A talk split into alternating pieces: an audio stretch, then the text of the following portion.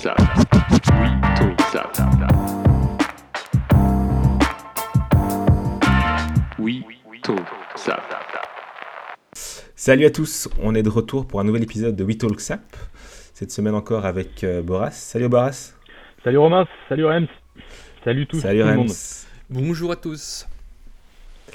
Alors cette semaine, comme, euh, comme d'habitude, on va avoir droit aux, aux news de Rems avec euh, des, news un peu tristes, euh, des news un peu chelous et euh, pas trop d'NFT. Puis on parlera d'un- d'une espèce de tendance actuelle, tendance même de fond, liée à l'actualité sur le maillot de foot, le, maillot de football classique de soccer. Et on finira par nos coups de cœur, coups de gueule, voilà. Alors, Boras, est-ce que tu veux nous dire comment t'es habillé aujourd'hui? Allez, je commence.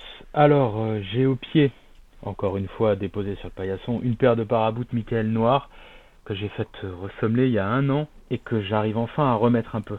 Putain les gars, je l'avais entièrement réparé, je l'avais tellement déformé que le talon sortait vers l'arrière, et ce qui fait que j'étais hyper confort dedans, et en fait quand le cordonnier me l'a réparé, il m'a mis des renforts, elle était devenue trop petite.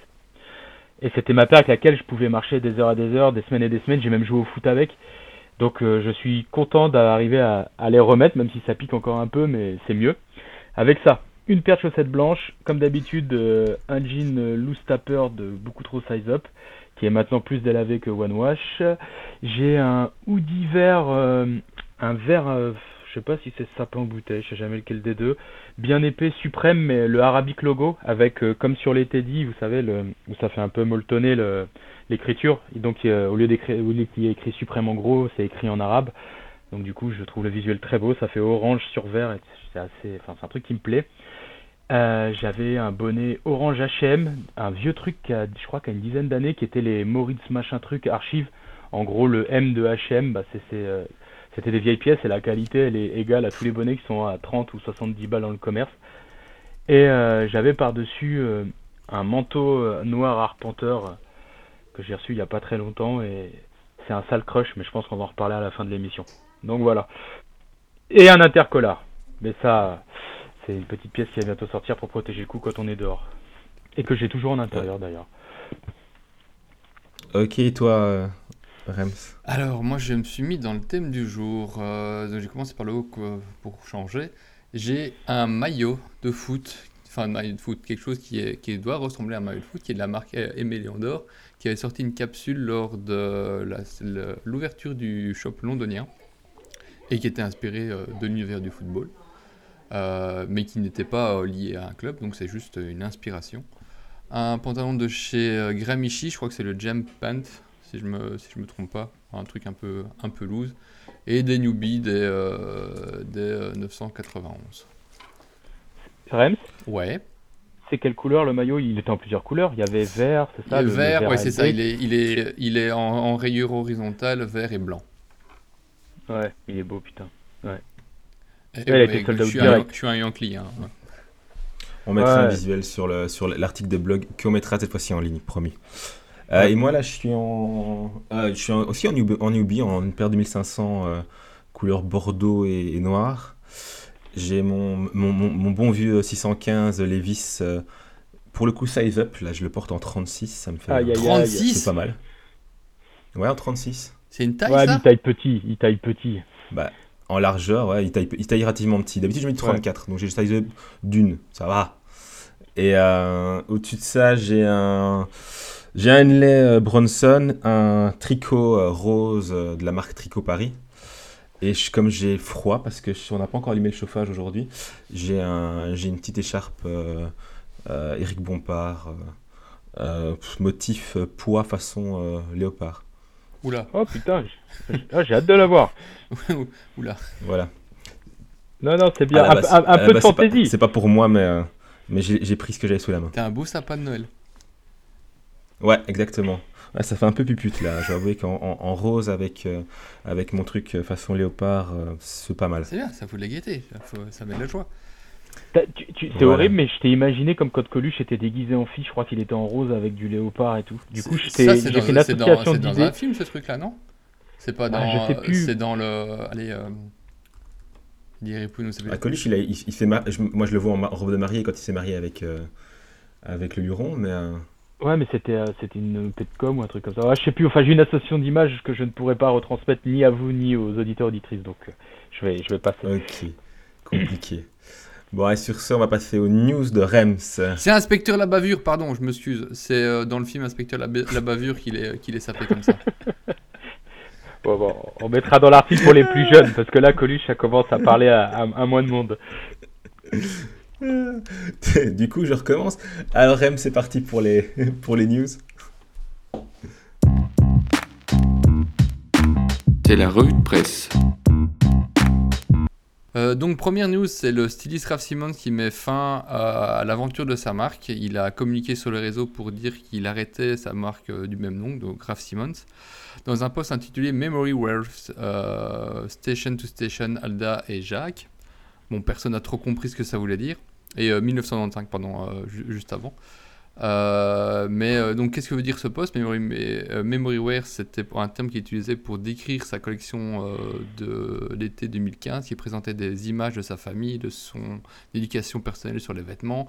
1995 ou 1995, c'est l'année où il lance sa marque éponyme. Station to Station, c'est une référence à une chanson de David Bowie qui a inspiré sa collection de vêtements pour l'automne-hiver 2013. Et Alda et Jacques sont les noms de sa mère et de son père. Et donc c'est avec ses adieux qu'il a remercié euh, toutes les, tous les fans, tous ceux qui l'ont aidé à construire cette marque. Euh, moi, j'ai pas trop connu euh, Raph- Enfin, je, je, vois qui est Raph Simon, j'ai vu deux trois trucs qu'il a fait, mais j'ai pas trop suivi non plus sa carrière. Est-ce que Beau, tu peux nous en dire plus? Ouais, bah je suis, euh, je suis pas ce qu'on peut appeler un fan de Ralph Simons, donc je vais pas me, je vais pas me risquer à, à dire plein de choses, mais c'est, c'est vrai que c'est, moi personnellement, c'est quand j'ai commencé à, m'intéresser à la SAP, on va dire euh, au-delà de ce qu'on pouvait acheter dans un magasin, et donc à geeker sur euh, des forums, à chercher des infos sur Internet.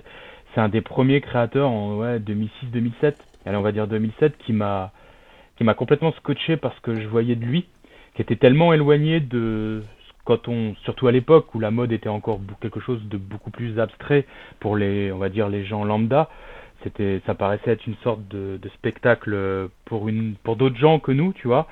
Et ben j'étais tombé sur Al Simons qui était, euh, c'était hallucinant ce qu'il faisait. Ça avait l'air tellement proche de nous et en même temps c'était créatif. C'était quelqu'un, enfin c'était assez fou. Puis il y avait peu d'infos, surtout à l'époque. En fait, c'est, je l'ai vu avec le temps que c'était quelqu'un de très discret comparé à certains créateurs qui se mettent beaucoup en scène, etc. En fait, il y a très peu d'infos quand on veut pas geeker le personnage, quand on quand on cherche pas à avoir à, bah, en apprendre plus, etc. Donc c'est quelqu'un de mystérieux et qui a énormément fait parler par son travail. Donc euh, ça m'a, je trouve que sa sortie, elle est un petit peu à l'image de l'image de l'image que je vous ai de lui, mais elle est un peu, ouais, elle est, un peu symbolique de l'image que que j'avais de lui et bah, quelqu'un de discret qui fait les choses humblement et qui a bousculé plein de choses, qui a été copié et inspiré des dizaines et dizaines de créateurs à grand succès aujourd'hui et qui part de la manière la plus simple. Donc euh, bah, ça fait bizarre, déjà d'une parce que ça me rajeunit pas, je réalise que j'ai plus 20 ans, parce que je devais avoir 20 ans quand je l'ai découvert. Et, euh, je me rends compte que bah, en fait il aurait très bien pu revendre le nom de sa marque et elle aurait pu être reprise par un groupe et puis continuer à vivre et partir avec un gros chèque. Et en fait il shut down, alors je sais pas dans quel état était la marque financièrement, etc. J'ai pas suivi les derniers défilés, parce que je suis plus la, je suis plus la mode avec un grand M. Mais euh, j'ai été, c'est vrai que pour non, j'ai été surpris qu'ils le revendent pas. Est-ce que ça, ça, enfin le nom Ralph Simon, ça a une valeur quand même euh, assez importante. Donc c'est quelqu'un qui a collaboré avec, euh, bah, pour un tas de maisons, parce qu'en fait il avait sa marque à côté, et puis comme euh, d'autres designers, il gérait aussi les collections. Il est passé par, euh, il est passé par Dior. Il a fait Jill Sanders, Calvin Klein. Ouais, Calvin Klein, ouais, récemment. Et là, il est avec Prada, où il fait les, il, euh, il co-crée avec, euh, j'ai perdu le nom de l'autre personne chez Prada. Mais en gros, ils font les, ils font les choses à deux. Donc là, il, il est encore là-bas. Il n'a pas annoncé qu'il partait de là-bas. Donc on, et surtout, on ne sait pas pourquoi il part. Donc, euh, est-ce que il a des problèmes de santé? Est-ce que il a juste senti qu'il avait plus la fibre, vu que c'est quelqu'un qui était quand même animé par l'art et la passion avant tout? C'était pas, il n'y avait pas que, enfin, tout le monde travaille pour gagner des sous, mais je pense que c'est quelqu'un qui était très discret. Il aurait, en fait, avec tout ce qu'il a accompli et l'aura qu'il avait, la renommée, enfin, c'est un créateur qui aurait pu faire beaucoup plus de bruit et l'a jamais fait. Donc, euh, donc voilà, ça fait. Moi, je me rappellerai surtout d'une braderie euh, à Anvers où on était parti avec des potes de Paris euh, dans une voiture, on n'avait pas de thunes, j'avais 400 euros en poche et on avait réussi à accès à des stocks, on avait acheté des pièces incroyables qui aujourd'hui valent 10, 20, 30 fois le prix. Donc je, bah, avec l'arrêt de sa collection, j'ai quelques pièces, je suis assis sur un bout de trésor, donc euh, je vais regarder un petit peu le- les codes sur Grail, etc. Et, et je pense que je vais pouvoir faire un joyeux, un joyeux Noël à ma famille. Donc voilà, Bon, en tout cas, ça fait quelque chose. C'était vraiment quelqu'un de talent. Et, Et euh, t'aurais des, des pièces euh, qui sont représentatives ou iconiques de la marque? Alors, euh, bah, je je vais... C'était quand même le travail de la silhouette, parce qu'en fait, c'est, je sais pas si ça a été le premier, mais à mettre l'art, la musique et surtout des mouvements assez underground, à les mettre dans, dans ses créations.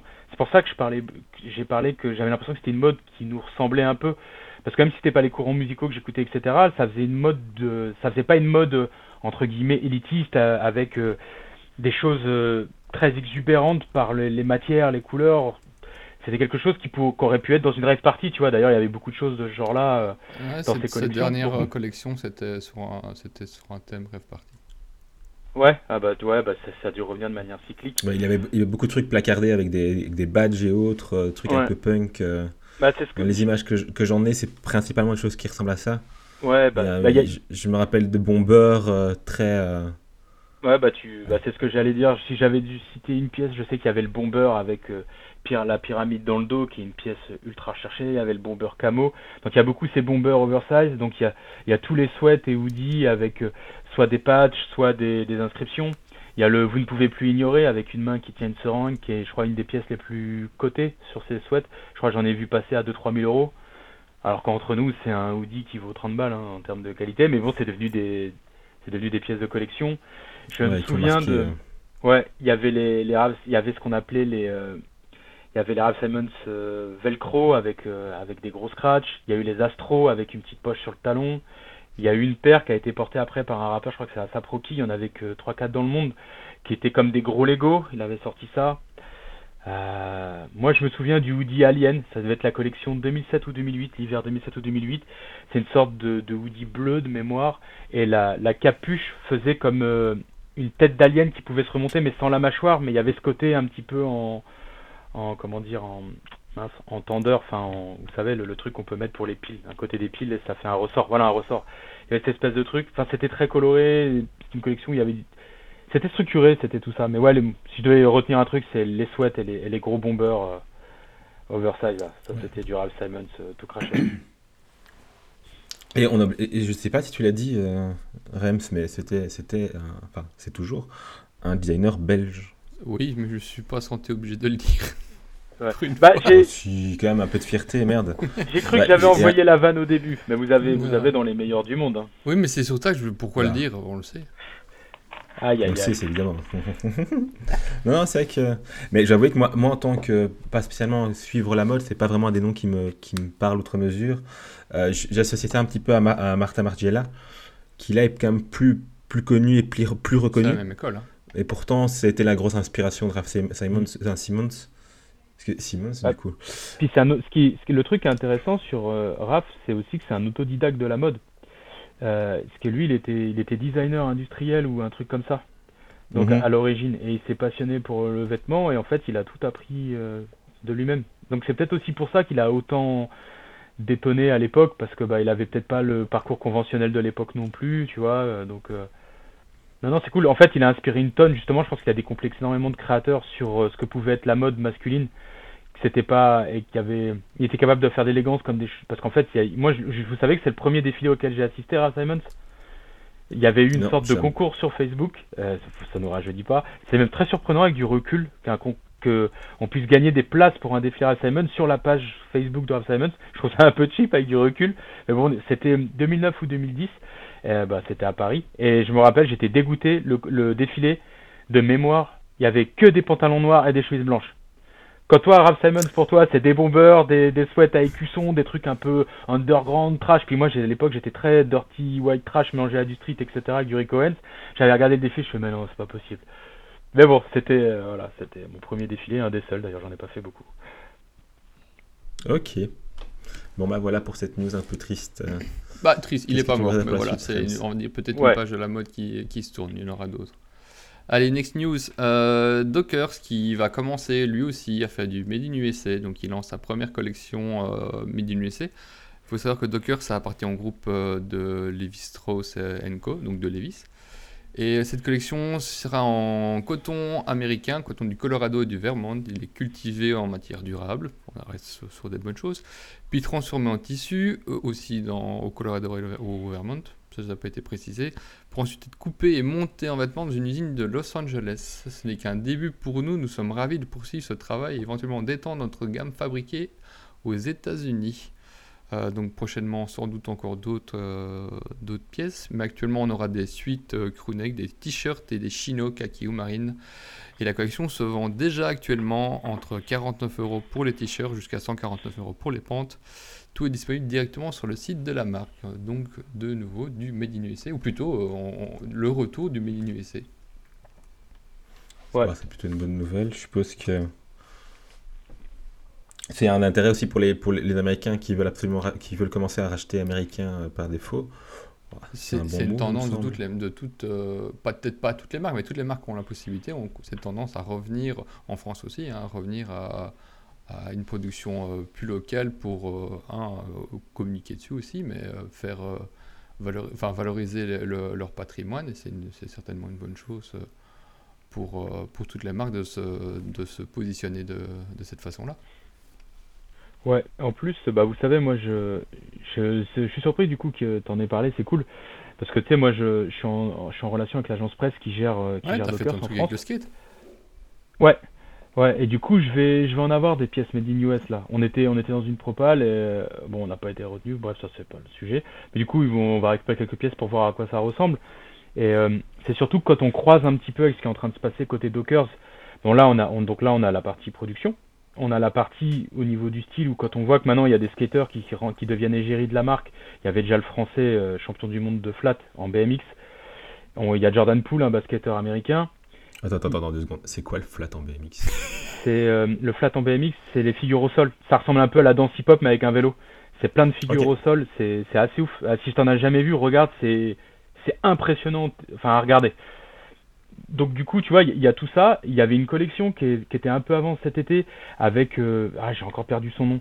Il y a un, gars qui est, c'est Transhumo Atlantica, un truc comme ça. C'est, c'est un, grand un collectionneur passionné de vintage qui a sa marque et en fait ils ont fait une collab avec Dockers et pour euh, qui s'appelait Back to Back to Japan avec des tirés de collections, enfin d'archives de pantalons Dockers, donc des chinos euh, double pleat, double pleats, etc. Tu vois et qui, était, qui avait des coupes qui vont nous plaire, tu vois. Et je me dis que, mi bout à bout, on va peut-être revoir du vrai beau chino comme faisait Dockers, parce que c'est vrai que c'était parti d'un truc un peu casual, slim, moderne, avec de l'élastane, machin, il y a toute une partie qui était comme ça, qui n'était pas fait pour euh, des gens comme nous, vous voyez, par rapport à nos goûts. Mais là, je me dis que ça sent bon, mis tout ça bout à bout, on va peut-être revoir le chino Dockers comme on en trouve en vintage, et c'est des putains de beaux chinos. Donc euh, ça peut être cool, ça veut dire que les choses évoluent, et pour avoir discuté avec... Euh, certains représentants de la marque à un event, il y a une volonté de, de faire bouger les lignes aussi stylistiques. Donc euh, je pense que c'est le début de quelque chose qui peut être cool. Et si ça fonctionne pour eux et ça fonctionne pour d'autres, que après ça va être vertueux quoi. Et en style, en style, pas qu'en made in quoi, parce que s'il y a que du made in et que c'est que c'est pas très intéressant, bon, c'est mieux que rien, mais pour nous, voilà. Non, c'est intéressant, c'est surtout qu'ils ont un bac catalogue qui est, qui, est, qui est, énorme. Ils peuvent réutiliser pas mal de ce qui a déjà été créé et le reproduire au goût du jour. Ouais, bah ouais, exactement. Donc euh, je pense que ça va être cool. Et puis, petite chose que si vous ne lisez pas l'article ou vous ne voyez pas les photos, sur la collection Made in US, euh, les mannequins portent des wallabies. Voilà, je voulais juste euh, le, préciser. News suivante alors. Ouais, vous savez, ça me fait plaisir. On va parler un petit peu de virtuel, de création virtuelle, et qui est maintenant une réalité sur les bancs de l'école. le Suite à une affluence des offres d'emploi pour des personnes ayant des profils familiarisés avec la mode virtuelle, l'école S-Mode à Paris a inauguré une nouvelle classe baptisée MetaWare, ayant pour but d'apprendre aux oh. étudiants à imaginer le style de mode du futur dans le métavers. Des métiers cibles sont par exemple créateurs de mode digital, designer d'accessoires en 3D, ou encore créateurs d'imprimés en 3D. Peut-être demain votre enfant vous dira, vous dira je veux designer dans le métavers. Ouais, pourquoi pas. Après, en vrai, c'est pas idiot dans le sens où, enfin, j'ai travaillé quand j'ai fait l'étude d'infographie, on a faisait de la 3D et euh, j'ai travaillé un peu avec Marvelous Designer, qui était un, un logiciel déjà de, de, création de vêtements euh, en 3D, qui était, qui permettait de faire des super, euh, des super simulations de de tissu. En gros, nous, on l'utilisait juste pour, pour habiller le modèle et avoir un, avoir un, un, modèle qui fonctionne rapidement, qui soit facile à faire. Et en gros, c'était vraiment comme de la, comme de la, comme de la couture. Quoi. Tu faisais ton, patron, tu habillais, ton, ton, ton modèle, tu, tu recoupais de la, matière. Et euh, ça paraît pas déconnant d'avoir des études spécifiquement pour ça, parce qu'effectivement, même si c'est pas uniquement pour faire du virtuel, ça peut être intéressant de se dire que d'avoir, ça fait une, base aussi pour le, pour, pour le reste, sans les, les, emmerdes liées à, à, la fait à, la façon de faire le truc euh, aussi, quoi. Ouais, et bah, c'est pas idiot. Bah, j'abonde dans ton sens, et du coup, bah, comme tes études, tu les as pas faites il y a deux ans, ça, ça a évolué. Et dis-toi que j'étais chez Norwegian Rain et j'ai rencontré une nana. Elle quoi Chez Norwegian Rain. Donc. Non, j'ai dit quoi? Je, euh, ben, je, j'étais pas sûr. Donc c'est pour ça que ouais. j'ai précisé. Oui. Et du coup, c'était une, c'était une amie de la marque. Et euh, elle m'a montré ce qu'elle faisait. Et justement, elle est euh, modéliste 3D. elle, enfin, elle conçoit des choses en 3D. Elle m'a expliqué que maintenant, les maisons de couture mode tous leurs euh, patrons, les dessins de stylistes, elle les, ils les transformaient en. Elle, elle le faisait, m'a montré. C'était du virtuel complet en fait pour voir comment bouger les vêtements et c'était une image qui était comme si c'était réel. Et en fait, c'était des choses qu'elle avait conçues à partir des patrons et des dessins. Donc et comme ça, il vérifie le rendu avant de faire ce que tu disais, gagner du temps, avant de passer à, à monter, euh, monter un prototype, etc. Il vérifiait déjà comme ça. Donc euh, ce que tu as vu à l'école, aujourd'hui, c'est c'est vraiment rentré dans... Le... Là, c'est en train, parce qu'elle m'a dit que c'était quand même récent. Elle, elle, a étudié à New York. Et euh, bah, là, là, elle est en train de faire ses armes à Paris et ça, ça fonctionne super bien ce qu'elle fait. ouais, je, mettrai, je, mettrai, si vous voulez, en, je mettrai sur l'article une vidéo de, de workflow de chez euh, de Marvelous Designer pour se rendre compte comment ça fonctionne. C'est fascinant, vraiment, c'est fascinant. Ouais. puis je te passerai son compte Insta parce qu'elle a un compte justement où on voit ça. Et euh, c'est assez intéressant. Franchement, c'est cool. Visuellement, c'est bluffant. Je me suis senti vieux, tu sais, en regardant ça, j'ai fait, ah ouais, ça, c'est pas des vraies personnes tu sais, un peu comme mon grand-père quand il voyait des jeux vidéo 16 bits, tu vois, tu dis, oh, mais bon, c'est euh, c'est cool. Donc du coup, ouais, c'est pas étonnant que l'école fasse ça, c'est bien. Au-delà du métaverse, ouais, là c'est discutable, mais euh, en tout cas, ça sert déjà pour les, le, les vrais vêtements, quoi, le réel. Disons que si, si, les, si, les, versions NFT de vêtements ne fonctionnent pas, ça ne sera pas, une, ça sera pas un, un truc perdu, quoi. Oui, voilà, ça fera pas des chômeurs en puissance. Exactement.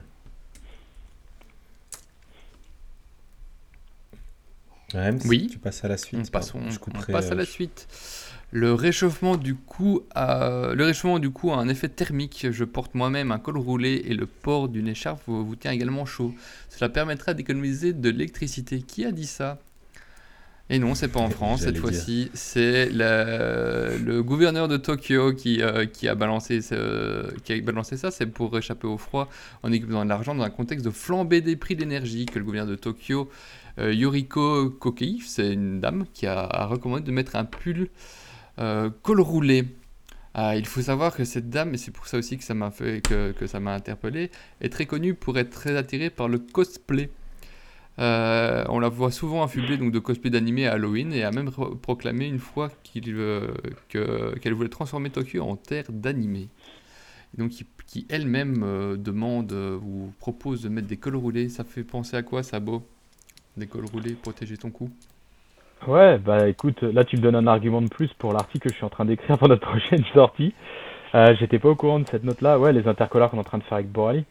Bah, c'est une pièce que j'ai pensé à partir de trucs de voyage que j'avais vus et qui permettent de protéger son cou en intérieur comme en extérieur. En fait, à la base, je l'avais pensé pour substituer à une écharpe hors grand froid. Donc euh, moi, c'est fait dans des velours avec une matière technique sur le rembourrage qui permet bah, du coup de garder la chaleur autour du cou. Et en fait, il y a différentes positions qui permettent, quand on en intérieur, de, que ça couvre moins le cou. Ça vient se caler sous un hoodie, ça vient se caler sous une surchemise, au-dessus d'un col de chemise, par-dessus un pull collant. Enfin, vraiment, c'est un intercollar, donc ça, ça se place entre deux cols. Et en fait, c'est quand tu l'as, tu le portes en intérieur. Au début, tu peux être dubitatif, tu dis ouais, ok. Et j'ai fait le test sur euh, une série de copains maintenant. Je, je commence à tester au fur et à mesure. Et euh, je leur dis bah garde-le autour du cou. Et on, euh, bah, on continue, on discute, machin. Et je lui dis au bout d'un quart d'heure, je lui dis tu peux me redonner le truc? Il l'enlève, il dit Waouh, il dit chant le froid et tout. Et en fait, ce que, ce que dit la ministre, c'est vrai, c'est que ton cou, tu t'en rends pas compte tant que t'as pas quelque chose, mais dès que tu as quelque chose, t'as vite beaucoup plus chaud en ayant le cou couvert, même en intérieur. Et moi, je sais que je les porte, bah là, le, à moment où je vous parle, je porte le mien, il est sous mon hoodie, et j'ai juste j'ai même trop chaud parce que là, mes parents, il y a, y a la cheminée qui est pas loin, et c'est un, un, vrai gain de, chaleur, donc euh, le col roulé encore plus, certains trouvent que ça monte trop haut. C'est parfait. C'est le meilleur des deux mondes, ce qui peut faire les deux. Les deux, il peut être plus ou moins haut. Donc merci Rem, c'est une vraie passe D. Donc euh, je te remercie. Et cet article n'est pas sponsorisé. bah ouais, en plus. Je, ben, super, je vais le mettre dans mon article en tout cas. Super. Merci pour la news. Euh, allez, nous suivante, celle-là elle m'a amusé quand même. Euh, Balenciaga présente ses excuses pour sa campagne de publicité controversée mettant en scène des enfants. Euh, dans des publicités, on a pu voir des enfants en bas âge serrer dans leurs bras des ours en peluche revêtus de tenues de, cuir euh, noir clouté. L'un des ours en peluche portait un tour de cou en métal terminé par un cadenas portant l'initiale B. B pour Balenciaga évidemment. La campagne n'a pas été comprise par le public qui a, eu, qui a vu des connotations BDSM accolées à l'image des enfants.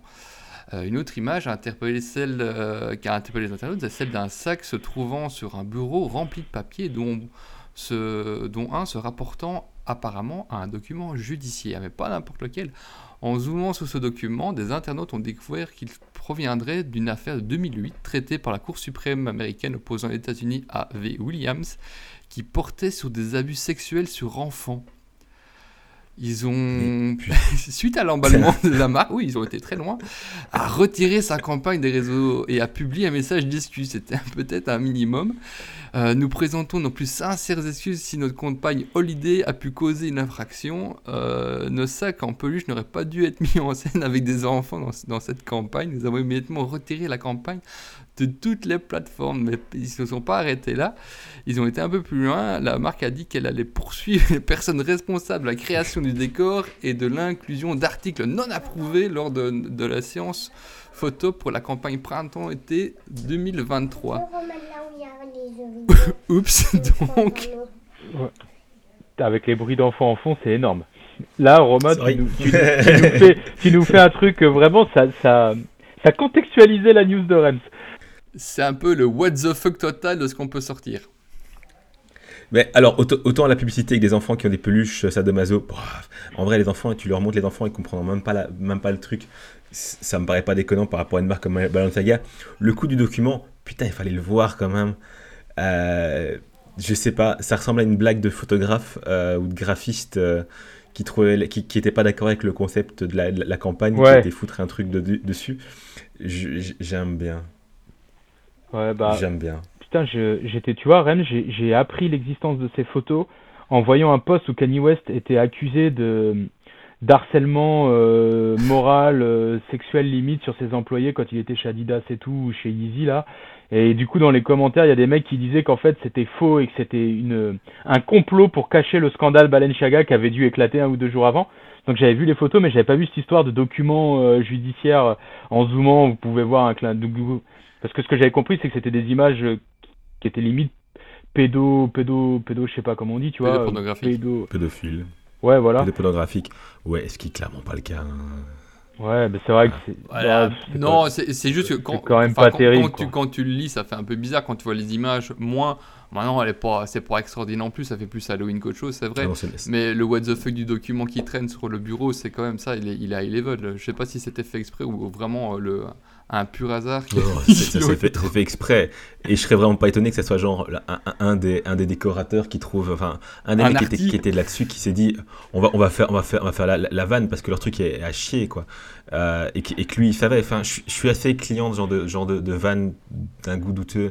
Euh, tout, tu n'as pas bossé sur une campagne dernièrement, pour le plus grand hasard non, non, non, ça je fais pas, mais je fais. Est-ce que tu as fait des études d'infographie euh Infographie, je faisais ça, mais tous mes, tous mes, mes documents de, de, jury de fin d'études étaient. Il y avait au moins une référence, euh, un truc de cul quelque part, ou à, à planquer d'une manière ou d'une autre. Donc, euh, systématiquement, c'était obligatoire. J'avais dû faire un, un, exo, il fallait faire une pub pour les, les boîtes cadeau bongo. Et j'avais j'avais mis dans les boîtes euh, j'avais fait toute une modélisation 3D de plein de boîtes qui s'envolaient. Et dans les boîtes il y en avait une c'était un bongo euh, découvert donjon quoi. Avec euh, un mec sur une croix de Saint-André en train de se faire fouetter les tétons quoi. Bah, c'était discret mais mais il était là quoi. Moi je le savais. Mais c'était discret. Mais il était là. Voilà ah, les aveux les aveux de les profs sont courants. Ils me connaissaient aussi Suite, donc euh, la copie, l'inspi du jour, c'est pas Patagonia qui poursuit Gap pour avoir copié son pull signature, le Snap Tee. Alors le Snap Tee, c'est le pull, euh, on va dire, euh, le trucker, mais pas avec un zip, mais avec des boutons pression. Un col, col camionneur euh, à pression. C'est ça. Euh, Ouais. Qui a eu aussi une poche, euh, une poche poitrine euh, généralement contrastée avec le petit logo Patag- Patagonia juste au-dessus. Euh, vous n'avez pas l'image, mais imaginez juste simplement le même pull avec, un autre nom de marque, jusqu'à avoir reproduit l'espèce de, logo Patagonia euh, euh, qui, est l'image d'une chaîne de montagne. Donc Patagonia a déposé plainte devant le tribunal fédéral de San Francisco suite à la vente de Gap de vestes euh, en polaire et qui copie illégalement un modèle de la marque à la fois par la conception de la poche à rabat boutonné et le logo rectangulaire P6, donc c'est le nom de ce rabat, qui représente une chaîne, non, pardon, de, ce logo qui représente une chaîne de montagne. Le logo est très reconnaissable et identifiable à la marque. C'est vraiment tel quel le même. L'adoption de ce design et de logo représente encore plus de similitudes, ne peut pas être euh, le produit ne peut pas avoir été produite par accident, écrit Patagonia. C'est vrai qu'on voit les deux, assez ressemblant, mais ce que je trouve aussi intéressant, c'est que ce pull, il a déjà été exposé en fait. Il est tellement devenu iconique qu'il s'est retrouvé au MoMA, au Museum of euh, Modern Art de New York, ou au Victoria et Albert Museum de Londres. C'est vrai que c'est bluffant. Il y a, à part la poche qui est, Ouais, la- il y a- elle est en, elle est, c'est, c'est assez lunaire. Moi, j'ai- au début, je cru que c'était la même marque et que c'est après qu'on allait voir les faux. Alors, par contre, les gars, Patagonia qui euh, est euh, full écologique, a fait sa fortune là-dessus et maintenant qui a tout livré à des associations, on l'a- on l'avait vu. Comment ils vont ordonner de détruire les pièces produites C'est pas très écologique. Comment ça va se passer l'après du coup? Parce que forcément, il va y avoir gain de cause, ça serait surprenant, parce que c'est vrai que ça, c'est abusé. Et on fait quoi du coup des pièces produites quand on Ah, est une je marque écologique et qu'on pas été voir jusque-là, je t'avoue. Je sais Ouais, pas non, si mais je fais exprès, de je- distribution. Ben, gé- généralement, ce que, ce tu fais, c'est euh, que tu demandes simplement, enfin simplement, tu demandes juste euh, la- l'arrêt de la, la, de, la, de la vente des pièces. Que tu Ouais. ne demandes pas la destruction proprement dit. Maintenant, évidemment, qu'est-ce qu'elles vont faire les marques avec? Normalement, elles ne peuvent pas détruire leur prod. Donc, qu'est-ce qu'elles en Bah font? ouais. C'est vrai que c'est une question. Ouais, j'espère qu'ils nous, je pense pas qu'ils nous le diront, mais tu vois, c'est souvent ces trucs-là derrière Ben, des décisions, si- je me dis, mais qu'est-ce qu'ils À la limite, moi, j'ai une proposition. Ils, ont, ils changent l'écution. Et ils remettent à Patagonia et ils le revendent comme du C'est Patagonia. ça. Ou ils font une distribution Non mais à en, des, à des en- en vrai, en vrai, ils, ils, ils virent les cuissons déjà, c'est déjà, ça, ça change déjà. hein. Ouais, bah la poche quand même. Bah, c'est vrai, Ouais, c'est une question. J'irai- voir euh, si. euh, si... Bah, à mon avis, il n'y a, personne qui a dû avoir ce genre de réflexion, malheureusement. En, en- en l'occurrence, en général, c'est détruit. hein. Tout, ce, qui- tout ce qui est douane, ça détruit euh, de manière assez systématique, non? Euh, Aux États-Unis, j'en sais rien. euh, je sais pas comment ça fonctionne. En Europe, en tout cas, quand c'est une copie, détruit. on détruit, Enfin, on, détruit, on détruit les copies, ça oui. Euh, maintenant, pour ce genre de choses, je sais pas. Je sais pas du tout. Bon, ben voilà pour les news. On va passer au sujet, la question sable de la semaine. La question ça. On va parler foot, on va parler de maillot de foot. Euh, et donc, c'est quoi un maillot de foot? C'est un symbole d'appartenance, c'est des enjeux économiques, c'est un objet de mode, c'est aussi un nouvel outil de géopolitique. On est en train de le voir actuellement. Mais est-ce que vous êtes foot déjà, vous? Absolument pas dans mon bon cas. Euh, moi, ouais, j'ai beaucoup aimé le foot, j'ai beaucoup suivi, mais ça doit faire. Depuis que Neymar est arrivé au PSG, je regarde plus le foot. Et est-ce que vous avez des maillots de foot? Alors, je dois avoir un vieux maillot de foot des années 70 d'un, euh, en, en polyester blanc et vert qui, aime- qui m'a servi pour un, déguisement. Ah, tu, ouais, tu l'as jamais porté euh, en dehors de, de- d'une soirée costumée Il y a des chances dans un que- donjon. Non. Moi, j'ai eu quelques maillots de foot de l'Inter, parce que j'ai adoré euh, l'Inter de Milan. Euh, J'avais le maillot de foot de Steven Gerrard, mais je l'ai perdu, ce qui était mon joueur préféré. Et je dois avoir... euh, là, j'ai acheté deux maillots vintage euh, cet été, que j'ai trouvé. Enfin, il y en a un l'été dernier et un autre cet été. J'ai trouvé en friperie. J'ai euh, celui de l'Amsterdam, un vieux de l'Amsterdam, donc euh, blanc et rouge, que je trouve incroyable à porter. Et un, à hasard total, un vieux de Parme, mais je crois que je t'avais demandé, Rennes, tu m'avais répondu, c'était la saison 99, je crois, puisque c'était... Je me Quand souviens le plus club ce que je t'avais répondu, mais je t'avais répondu. Ouais. Et tu m'avais répondu parce que le, le club, je, je dis une bêtise, j'ai oublié, là, j'ai pas j'ai pas en tête les cuissons, mais en gros, euh, ça s'appelait peut-être euh, Football Club de Parme à l'époque, et maintenant c'est un autre nom. Oui, Et en ça, gros, ils ils, portaient ont, encore ils ont changé de nom entre les deux. C'est là qu'on pouvait voir Ouais. euh, de, la Ouais. date maximum euh, du maillot. Ouais. Et c'était le maillot d'après une saison extraordinaire où ils avaient gagné plein de trucs parce qu'ils avaient le macaron. Quand on m'avait tout expliqué du calcio, c'est des choses que j'ai oubliées parce que j'ai très vite effacé mes souvenirs foot.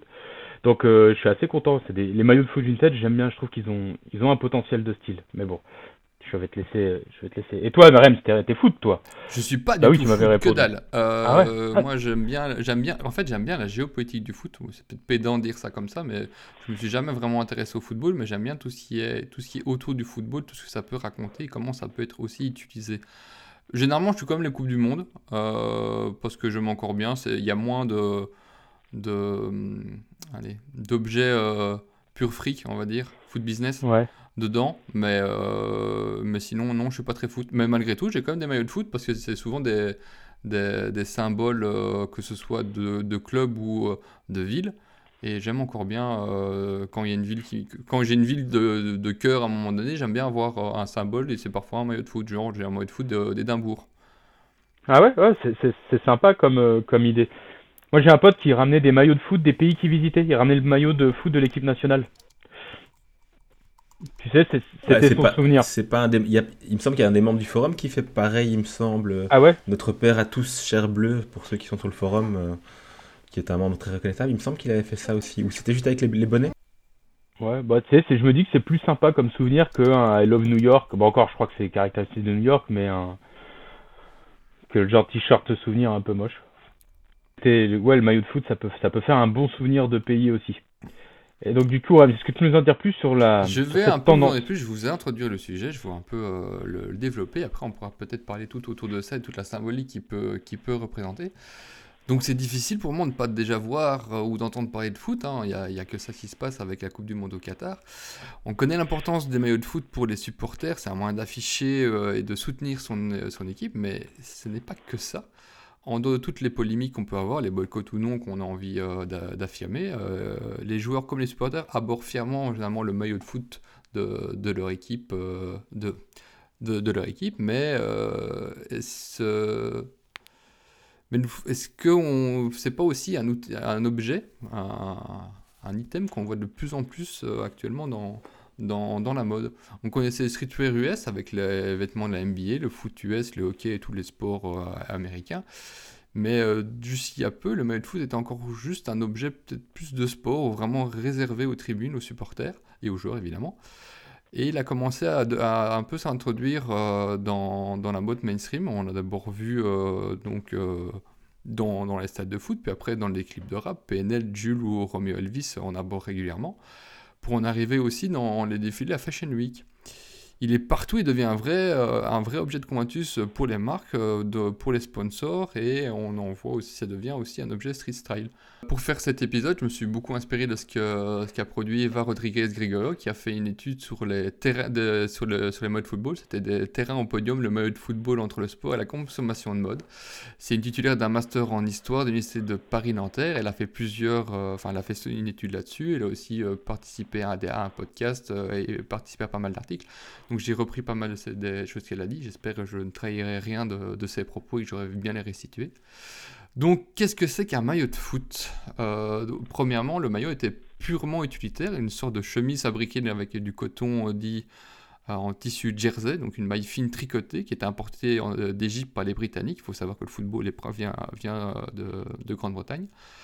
Et il pourrait, comme seule utilité, de protéger les joueurs. C'était un maillot avec un col en manches longues, des boutons et parfois même assorti d'une cravate. On le met la jersey shirt. Petit à petit, le jersey shirt est devenu simplement jersey et se simp- en se simplifiant, devenant plus populaire. Euh, passons des manches euh, avec des manches plus courtes, sauf en, hiver évidemment, et un, col rond ou un col en V. Euh, les numéros sont seulement apparus dans les années 1910 qui, permettaient aux journalistes de plus facilement identifier les joueurs euh, pour la radio et leurs articles. Et durant l'entre-deux-guerres, il a encore évolué euh, grâce au petit piqué qui constitue un tissu de deux fils de jersey plutôt qu'un seul fil auparavant et offrant plus de respect et absorbant mieux la sueur. Lacoste est une des premières marques à avoir cette emparé cette innovation et qui vient de la bonnetterie de Troyes. Euh, cette innovation a aussi permis de diversifier les couleurs qui étaient avant uniquement des blancs euh, ou noirs ou marines avec des couleurs plus, plus fortes euh, qui ont commencé aussi à donner l'identité à certains clubs. Les Reds de Liverpool, les Verts de Saint-Étienne, etc. C'était les couleurs appartenaient directement au club, c'est comme ça qu'on l'identifiait. Et dans les années 70, les sponsors ont commencé à, avoir leur apparition sur les maillots et les noms des joueurs sont seulement arrivés dans les années 80. Si on suit après les innovations sur la technique et sur les matières, sur la matière, sur les coupes, on avait quelque chose d'avant, des choses, des vêtements qui étaient plus amples. Et on s'est rendu compte que ça facilitait les prises euh, de contact entre joueurs. Et c'est pour ça qu'on a commencé à slimer un peu tout ça pour avoir des maillots pratiquement euh, ras du corps actuellement. Mais donc ça c'était c'est pour l'objet, euh, pour le maillot on va dire technique, le maillot du joueur, mais c'est aussi un enjeu économique pour les marques. C'est la deuxième plus grosse rentrée pour les clubs. Non, pardon, c'est la cinquième plus grosse rentrée pour les clubs après la revente, euh, des billets. À titre d'exemple, le PSG a vendu 400 000 maillots sur la saison 2012-2013 et il est à 650 000 actuellement avec tous les joueurs qui sont arrivés. Manchester United vend 1,8 million de maillots pendant une saison moyenne. Le FC Barcelone 1,3 million. Le Real Madrid a vendu pour 10 millions d'euros du maillot numéro 10 en 48 heures après le transfert de James Rodriguez en 2014 pour montrer l'importance que ça a malgré tout ça, c'est pas non plus. Vas-y. Et un maillot comme ça, ça coûte combien pour avoir une idée pour quelqu'un qui ne connaît pas du tout T'as plusieurs types de maillots. Tu as les maillots, on va dire, euh, street style et puis les maillots euh, vraiment officiels des joueurs. Euh, je crois que ça varie entre, entre 80 et 150 euros, quelque chose comme ça. Ça dépend des joueurs, ça dépend des clubs, mais on est plus ou moins dans ces, dans ces prix-là, du moins cher au plus cher. Jusqu'à, mon avis, des prix encore plus hauts pour des maillots plus. allez, en, plus, en production plus restreinte. Euh, non pas que ça permet de rembourser euh, les joueurs avec ça, parce que quand on voit ces montants-là et les montants des transferts, on est quand même pas sur la même échelle, hein. mais ça permet de diffuser l'image du club et de donner une présence euh, qui permet d'attirer les sponsors et surtout montrer l'influence des clubs et des, et, des, joueurs dans le monde du football. je vais donner un exemple, moi j'avais été à Göteborg en Suède au moment où il y avait Zlatan Ibrahimovic pardon, qui jouait au PSG on voyait plein de maillots du PSG, du Paris Saint-Germain, en Suède. C'était quelque chose qui était assez impressionnant de voir, et c'est vrai que ça fait que rien que le, fait de voir porter ces maillots-là, ça envoie une sorte de symbole de puissance des clubs. Euh, et donc, euh, on commence aussi à retrouver les maillots sur les défilés. En 98, on a vu apparaître un des grandes marques pour le football. La finale euh, des Bleus a été précédé d'un événement de, Saint-Laurent. On a vu 300 mannequins défiler sur la pelouse parés de collections de la maison de grande couture. Les Bleus arboraient par la suite une marinière, je crois que Beau s'en souvient certainement, évocation de l'univers de Jean-Paul Gaultier et de Coco Chanel. D'ailleurs, c'était un, un total flop apparemment. Ah ouais? J'ai plusieurs potes d'enfance qui l'avaient, parce que cette Coupe du Monde, j'avais regardé beaucoup euh, où j'ai grandi. J'ai plusieurs potes qui l'avaient. Et, Notamment mes potes qui, aimaient un peu la sape, mais de, tu sais, qui sont restés là-bas, tu vois. Mais qui aimaient les, maillots un peu particuliers, ils avaient kiffé. Eh ben c'est quelque chose justement dont les, marques euh, sont assez conscientes, c'est qu'il y a un parallèle euh, assez important. Enfin, il n'y a pas justement un parallèle, mais il y a une différence à faire entre les, les, les supporters et ceux qui sont intéressés d'un peu plus loin euh, au football. Les supporters les plus hardcore vont pas vraiment apprécier cette, espèce de, de fantaisie. de ouais c'est ça de fantaisie que peuvent avoir euh, que peuvent avoir les clubs euh, sur certains maillots. Il y a c'est aussi pour ça qu'il y a un troisième maillot si je sais pas si vous connaissez la symbolique du troisième maillot donc il y a toujours le maillot euh, on va dire officiel le maillot extérieur puis un troisième maillot où les, les, les, les clubs peuvent un peu plus se lâcher sur, sur la création. Et généralement c'est celui-là justement qui est, qui est plus retravaillé mais donc des marques c'est pas oui c'est pas celui-là qui chez, chez nous en Belgique a a, fait problème, a posé problème Je crois que c'est celui-là qui a fait un peu des problèmes. Tour maillot, à la base, était utilisé pour euh, se différencier de, du d'un club si les maillots ou les couleurs étaient trop identiques. Et après, c'est rentré euh, plus facilement dans, dans les mœurs de l'utiliser pour faire plus de fantaisie ou communiquer ou voilà, faire des, des maillots un peu plus pimp. Mais donc la marque Adidas euh, collabore maintenant régulièrement justement sur, des maillots, euh, pas des maillots officiels, mais des, maillots en, capsule depuis 2002 avec euh, Yoji Yamamoto sous le label Y3, donc une collection qui est sortie en, dont une collection qui est sortie en 2022 pour les 120 ans du Real de Madrid. En 2016-2017, euh, Dolce Gabbana présente un maillot du FC Napoli avec Maradona dans le dos et Sofia pour Sofia Lorenz sur l'avant. C'était un maillot bleu pétant. Euh, et seulement ça n'a pas plu à Maradona qui, avait, qui a porté plainte suite à la sortie. Il n'avait pas donné son accord. Euh, en 2017, euh, Christine Cochet, la créatrice, la créatrice en collaboration avec le PSG, a fait sensation à l'occasion d'un la, euh, organisé dans une église Saint-Marie dans le Marais, euh, dans le cadre de la Fashion Week de Paris. Elle a présenté donc des maillots revisités de Christo Chozowski ou combinés euh, en robe colorée, que c'était vraiment des maillots qui étaient complètement revisités et intégrés dans des collections. On pouvait bien les identifier, mais ils étaient mixés euh, ou euh, avec d'autres pièces ou retravaillés dans leur coupe. Mais c'était une volonté aussi du PSG à ce moment-là de s'implanter de rentrer dans l'univers, du luxe. Ils voulaient vraiment afficher un soft power de, cette manière-là. Et ça a donné une impulsion également à la mode. En 2008, toujours que euh, Cochet a dévoilé au Petit Humo, euh, donc pendant la Coupe du Monde de Russie, une collection capsule autour du foot conçue avec d'anciens maillots vintage. C'était aussi euh, un peu de upcycling, toujours de la communication, via des maisons de grande couture. Euh, on peut aussi évoquer euh, la collection du créateur euh, Gosha Rubchinski, Sky, présente une capsule avec Adidas pour la Coupe du Monde qui proposait trois kits par ville où se déroulaient les matchs de la Coupe du Monde. Chaque ensemble était composé de, de chaussures, d'un ballon et d'un maillot, faisant hommage au symbole de la Russie, la culture ultra. Je sais pas ça va être mieux pris actuellement, ce genre de choses, mais à l'époque, c'était mieux vu. Toujours en 2018, Mm, ouais. euh, euh, Eva Gregorio Rodriguez, donc la personne qui a fait les études, voit une forme de tournant dans la, la campagne publicitaire de Nike. À mon avis, vous vous en souvenez aussi de celle-là, qui présentait les maillots du Nigeria. Euh, C'était des maillots verts avec des espèces de triangles blancs dessus. Qui étaient, qui, en fait, ça faisait pas du tout penser à un maillot de foot quand, quand c'était sorti. On et quand ils ont présenté la, la collection, on y retrouvait des maillots, mais également une collection plus vaste ainsi que des accessoires, parce que des bobs et, euh, été représentés par des personnes qui n'étaient pas sportives. Avant ça, on voyait souvent les maillots qui étaient, étaient affichés euh, dans les collections, dans les, campagnes par des sportifs, par les joueurs de foot. Et c'est une, une des fois où on a vu des personnes qui n'étaient pas du tout sportives et qui abordaient la, collection euh, dans un univers beaucoup plus euh, euh, lifestyle. Il y avait même des chaussures qui n'avaient plus rien à voir avec le foot, comme les Air Force One qui étaient présentes sur la collection, dans un univers beaucoup plus flashy. C'était aussi une transition entre uniquement le, on va dire, le monde du football et le monde de, du lifestyle, du streetwear. Euh, les, campagnes sont rentrées sur les réseaux sociaux et ont été arborées par des artistes, par des, influenceurs, par des rappeurs. Euh, donc on a essayé de rapprocher les deux mondes entre thrift style et, euh, sport. Et, sport. L'Ajax de... je sais plus où il est. Enfin, c'est en Hollande. Euh, la FJ Ajax s'est associé avec la marque Daily Pepper, qui est aussi une marque hollandaise, pour un troisième maillot. Donc le troisième maillot dont je vous parlais. Un maillot doré et un autre au motif wax, toujours un peu plus pimp. L'AS Monaco a sorti son maillot à damier avec le- la marque Drôle de Monsieur. Drôle de Monsieur qui vient de collaborer avec Paraboot aussi. Nigo et Adidas Mmh, ont ouais. sorti tout un ensemble avec un troisième maillot pour le Japon euh, ainsi que des vêtements de ville.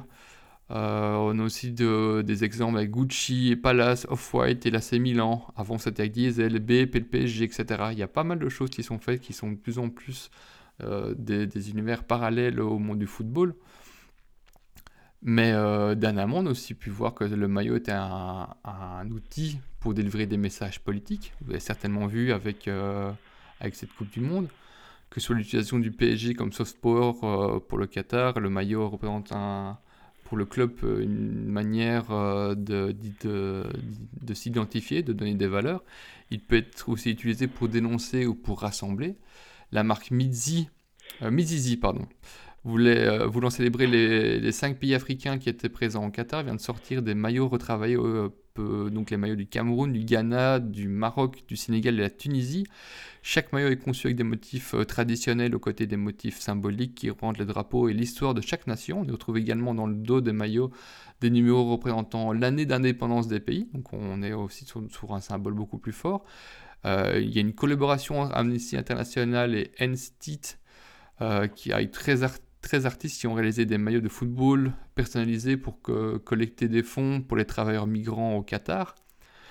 Euh, la collection s'appelle le Goalissimo et le projet euh, voit chaque artiste créer une version unique de maillot de son pays d'origine et tous les bénéfices sont, reversés à Amnesty International. Donc on réutilise l'image du foot mais dans un message aussi politique et de soutien et pour retrouver, euh, aussi prendre des fonds et les verser à Amnesty International. Le Danemark ici a en signe de protestation pour le Qatar a sorti un, maillot euh, tout noir, symbole du deuil, symbole des personnes qui sont décédées pour la création des stades et tout ce qui est autour de la Coupe du Monde. On vient de voir aussi euh, le maillot extérieur des Belges être interdit à la Coupe du Monde au motif qu'il y avait un mot love qui était intégré au maillot qui n'a pas plu au pays Aude. Avant ça, euh, c'était déjà quelques années, on a vu le maillot du Tibet qui était parfois donc l'équipe de foot du Tibet, parce que le Tibet avait une équipe de foot, je ne sais pas si c'est encore le cas maintenant, mais donc ils avaient leur propre maillot. Il y a même eu un, biopic là-dessus, non? Shaolin Shot Soccer, c'était pas ça? Je ne sais pas du tout. Non, c'était une vanne, faut vraiment pas. Oui, c'était une. Merci Romain. donc, le Tibet, a, son propre maillot et est utilisé lors d'événements comme un symbole de soutien ou de protestation, en, simplement en, l'affichant. Plusieurs marques ont déjà collaboré donc euh, dans, ce, types de choses, ou simplement avoir sorti des collections qui n'avaient absolument rien à voir, enfin qui étaient issues de l'univers football, mais qui avaient des liens avec absolument rien. Suprême, hélas, et Mélon d'Or, c'est ce que je porte aujourd'hui. Stone Island avec Newbie, etc. Donc le maillot est partout, on le retrouve euh, de plus en plus et ça devient un vrai outil euh, de euh, communication. Voilà, voilà. Ouais, bah tu vois, je pensais pas que c'était un tel phénomène. Là, dans, dans, tout ce que tu nous as dit, même les collabs, tu vois, genre le Nigeria en 2018 et tout, j'étais passé à côté de tout ça. Donc j'avais vu, je t'avoue que j'étais surpris de voir des, des maillots de foot euh, parce que là t'as bon le, chez ALD c'est c'est récent parce que la marque elle a une grosse exposition depuis quelques années seulement. Mais genre t'en as t'as, t'as des vieux maillots de soccer parce que du coup pour eux ça s'appelle soccer chez Supreme par exemple. T'en as des vraiment anciens tu vois. Alors que ouais le à partir du moment Supreme fait des fait des briques et des extincteurs pourquoi il n'aurait pas fait un maillot de foot? Ouais, mais parce que c'est deux choses différentes. Le goodie chez Supreme, qui est, euh, qui est une manière de, faire plein de trucs sur les objets les plus improbables et afficher le côté suprême, c'est différent vraiment de leur collection de vêtements. Donc c'est vrai que c'est, j'avais pas vu le phénomène arriver. Tu sais, j'avais pas vu que c'était un phénomène le, maillot de foot. C'est. Ah ouais, j'avoue que moi non plus. Euh, mais, euh, mais, voilà, je suis pas foot et, et, finalement euh, c'est pas dans mon univers non plus, c'est pas dans ce que je vais regarder, donc ça, ça doit jouer aussi. Mais moi je trouve ça intéressant parce que c'est vraiment, on est passé vraiment de de l'univers des stades qui était uniquement, euh, on va dire, les, vraiment les supporters de foot qui allaient mettre ça le jour de match, que ce soit devant la télé ou quand, quand il va au stade, à un objet, du, enfin, un, vêtement du quotidien finalement, euh, qui peut-être un peu plus, euh, qui, qui peut être un peu peut-être visuellement plus, mais on, a, on, a, on, a, on commence vraiment à voir ces, ces, univers qui se, qui se mixent complètement on pourrait peut-être avoir des maillots qui vont être... parce que là, on parlait du troisième maillot qui était souvent différent, mais on pourrait avoir des maillots qui seraient, qui seraient beaucoup moins... Euh, allez, euh, issus du football et plus d'univers extérieur. Ouais, oui. Non, c'est surprenant. Non, ce qui est, ce qui est intéressant, c'est que c'est que le, maillot de foot, euh, le, vraiment le maillot de foot, pendant longtemps, c'est, enfin moi, ça avait un côté même presque, c'était un, c'est pas pas beauf, parce qu'on est tous le beauf de quelqu'un, pour reprendre la phrase de, de, de Tranier, l'humoriste. Mais il y avait un côté un peu, pas péjoratif, et peut-être un peu vulgaire. Euh, euh, c'était pas terrible de mettre un maillot de foot dans sa tenue, tu vois. Ça avait pas un, truc très mode là où les sports américains. Est-ce que c'est l'américanisation de la culture? Est-ce que c'est un regard, par exemple chez moi, qui est biaisé par le fait de d'avoir beaucoup écouté la musique et regardé bah, le basket c'est mais il y avait un côté où les maillots les, les maillots de sport américains je les trouve je les ai toujours trouvés beaucoup plus jolis que les maillots de foot. Dans le sens où déjà, bon, même si c'est plus le cas depuis quelques années, il y a un tout petit sponsor, mais il n'y avait pas de sponsor sur les maillots de, basket, de baseball. Tu n'avais pas écrit en gros euh, Ford, euh, Thompson, tu vois. C'est vrai que c'est assez moche euh, quand tu as des gros, les gros logos, le loto. Bah ouais, tu, tu vois, tu sais, quand, quand t'as, puis quand t'as les Coupes de France, je m'en rappelle, je sais pas si c'est le cas encore aujourd'hui, quand je regardais il y a quelques années, tu avais le gros pitch sur le maillot, tu vois. Tous ces, tous ces trucs qui rendaient le maillot de foot, je le trouvais, alors c'est marrant parce qu'avec du recul, je l'ai toujours pensé, alors que maintenant je vois les vintage de quand j'étais ado, et je trouve qu'ils ont du charme et que ça peut être sympa de me placer sous un blazer, euh, un blazer pied de poule, avoir un maillot de foot et un jean Levi's tout troué, une paire de mocs. Je trouve que ça tape, tu vois. Mais parce que ça a un côté, je sais pas, visuellement, ça, choque un peu, ça crée un décalage que je trouve intéressant en termes de style. Mais c'est vrai que j'ai jamais trouvé ça beau, les maillots de foot. À part quelques-uns, genre l'Inter de Milan, adoré le maillot de foot. Le, ce bleu et ce noir, j'ai trouvé magnifique ensemble, je sais pas pourquoi, tu vois. Et euh, du coup, que ça devienne un objet de mode et tout, c'est c'est marrant, mais j'espère juste qu'ils le feront avec plus de subtilité parce que autant les maillots de basket sont toujours beaux et les vintage machin, et quand c'est, par exemple, moi j'ai chez Melon d'Or, j'ai le maillot de basket de la collection de celui, dont, de celui de foot que tu as. Avec, avec ce vert et tout, et, et je le trouve très beau le LD justement parce qu'ils ont épuré tout ce côté euh, qui est pas forcément beau dans les maillots de foot. Et l'autre truc, c'est que les maillots de foot actuels sont devenus vraiment des maillots très techniques et ils sont assez éloignés des. Bah, quand tu vois, quand as décrit l'histoire du maillot de foot avec l'évolution du maillot en soi, qu'on est parti arriver avec le... au début c'était du jersey, après la maille piquée, etc. Ça faisait des beaux maillots. En vrai, les vieux maillots vintage, ça pourrait être intéressant de les revisiter, mais les nouveaux, là, très techniques, sont faits pour le sport et l'usage euh, bah, professionnel du sport. C'est pas très bon, non, tu vois, et c'est pas très agréable à porter en plus. Je sais pas euh, si. Et eh ben justement, euh, par rapport à, ça, Eva Rodriguez Gregorio disait que les maillots qui étaient vendus dans le commerce n'avaient pas le même style. Ils étaient plus amples. Ouais, que, bah oui, c'est possible. Pour pas être aussi moulant. T'as pas, pas, les, mêmes, les, mêmes, les mêmes contraintes par rapport à. Sur le, sur le terrain, je suppose qu'effectivement. Euh, Mais c'est aussi pour, pour être porté, parce que c'est pas. Euh, ce serait pas ce serait beaucoup moins pratique de, de, devoir avoir un maillot enfin de porter euh, comme ça un maillot qui est fait pour les joueurs ou vraiment qui a un truc qui leur colle à la peau. Ouais et puis enfin puis faut d'un truc purement enfin c'est purement constaté c'est qu'on n'a pas tous le corps d'un sportif de haut niveau. Donc euh, le truc le truc moulant sur un athlète euh, tout abdos et pectoraux euh, saillants quand quand t'as pas un corps d'athlète pur, au-delà du que ce soit agréable ou pas de porter un truc moulant, c'est que ça va pas valoriser beaucoup de corps à part les gens très sportifs.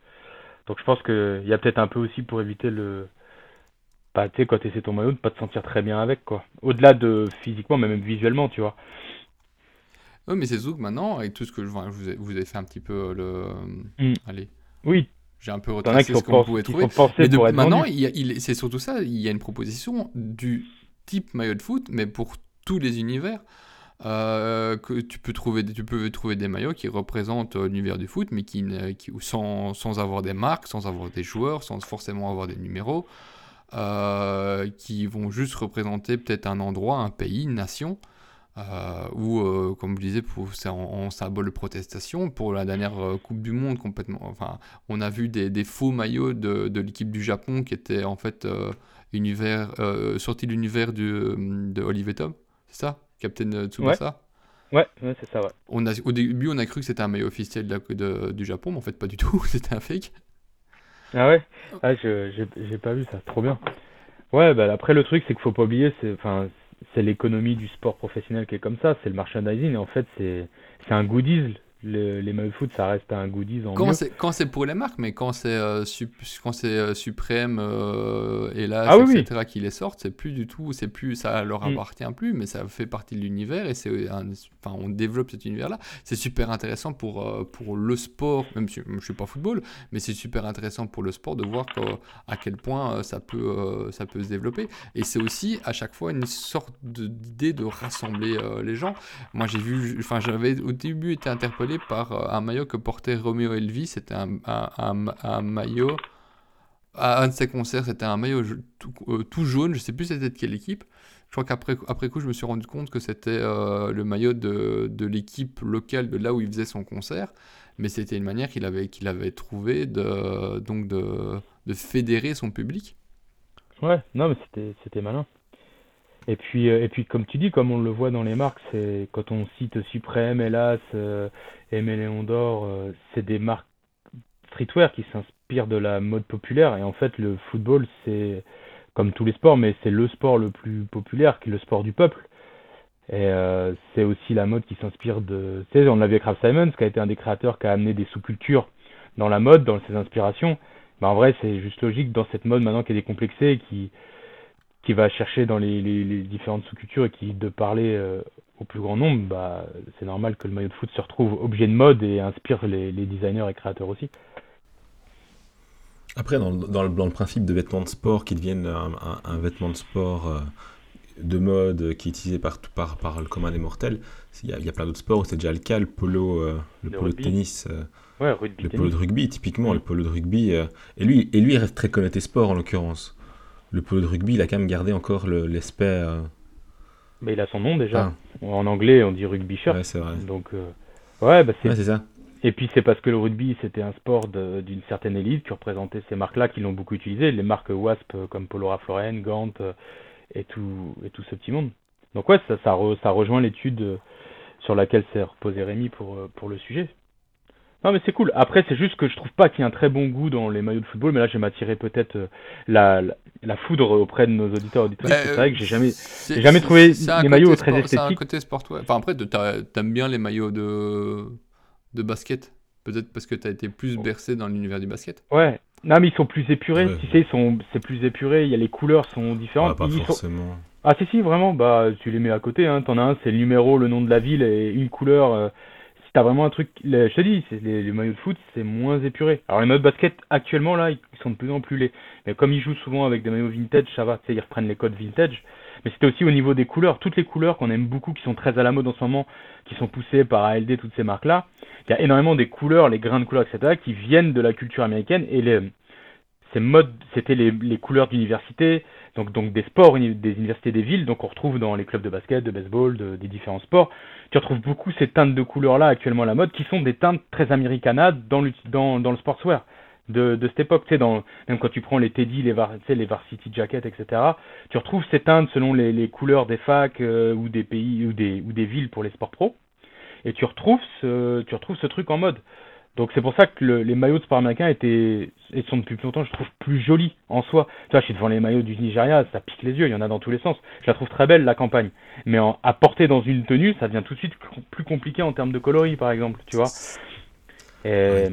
Mais bon, c'est Après, j'ai pas commencé. J'ai pas l'impression qu'un un jersey de un jersey de, de basket soit forcément portable facilement, quoi. Je te parle au niveau des, des couleurs et tout. Après, oui, hein, Jared Borg Ah oui. c'est un débardeur, hein, donc c'est pas forcément plus facile.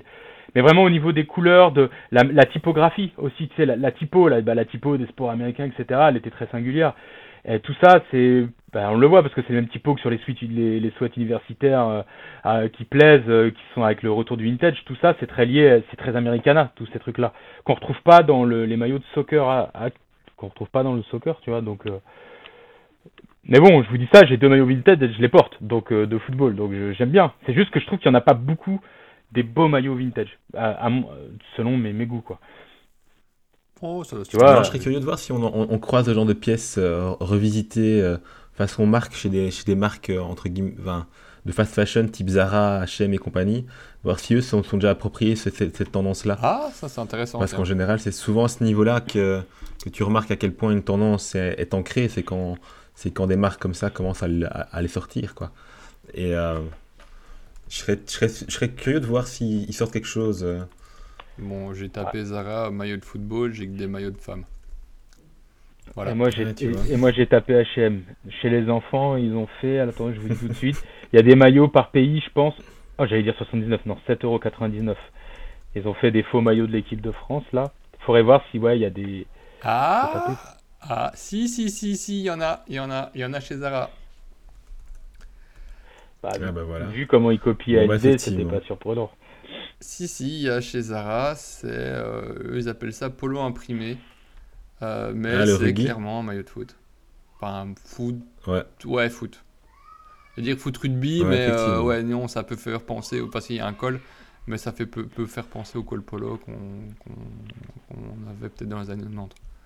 Donc si, bah voilà, la trend s'est lancée. Hein. Eh ben ouais, bientôt sur vos épaules. Aïe, aïe, aïe, c'est parti. Donc voilà, je sais pas si vous voulez rajouter quelque chose par rapport à ça. Non, Non, moi je suis curieux, c'est c'est vraiment pas mon univers, donc euh, euh, je dois t'avouer, quand t'avais parlé du sujet, j'ai du mal à me rendre compte de, de Mais l'impact moi, que c'est surtout le côté euh, un peu euh, ouais, outil, euh, outil de, de, de cohésion ou, euh, ou alors euh, ici, euh, qu'on a utilisé plus politique, que je trouvais intéressant de l'utilisation du vêtement en dehors de sa fonction première. C'est vraiment la chose qui m'avait qui m'avait interpellé quand j'ai commencé à avoir, à voir, euh, ce, ce sujet passer. Enfin, dès, quand, dès, dès que j'avais ça en tête quand le Danemark avait, avait euh, produit son, son, son maillot, euh, son maillot noir. Tout noir. Ouais, j'avais trouvé ça assez intéressant et euh, je voulais voir un peu comment, comment ça allait se comporter durant, durant la Coupe du Monde.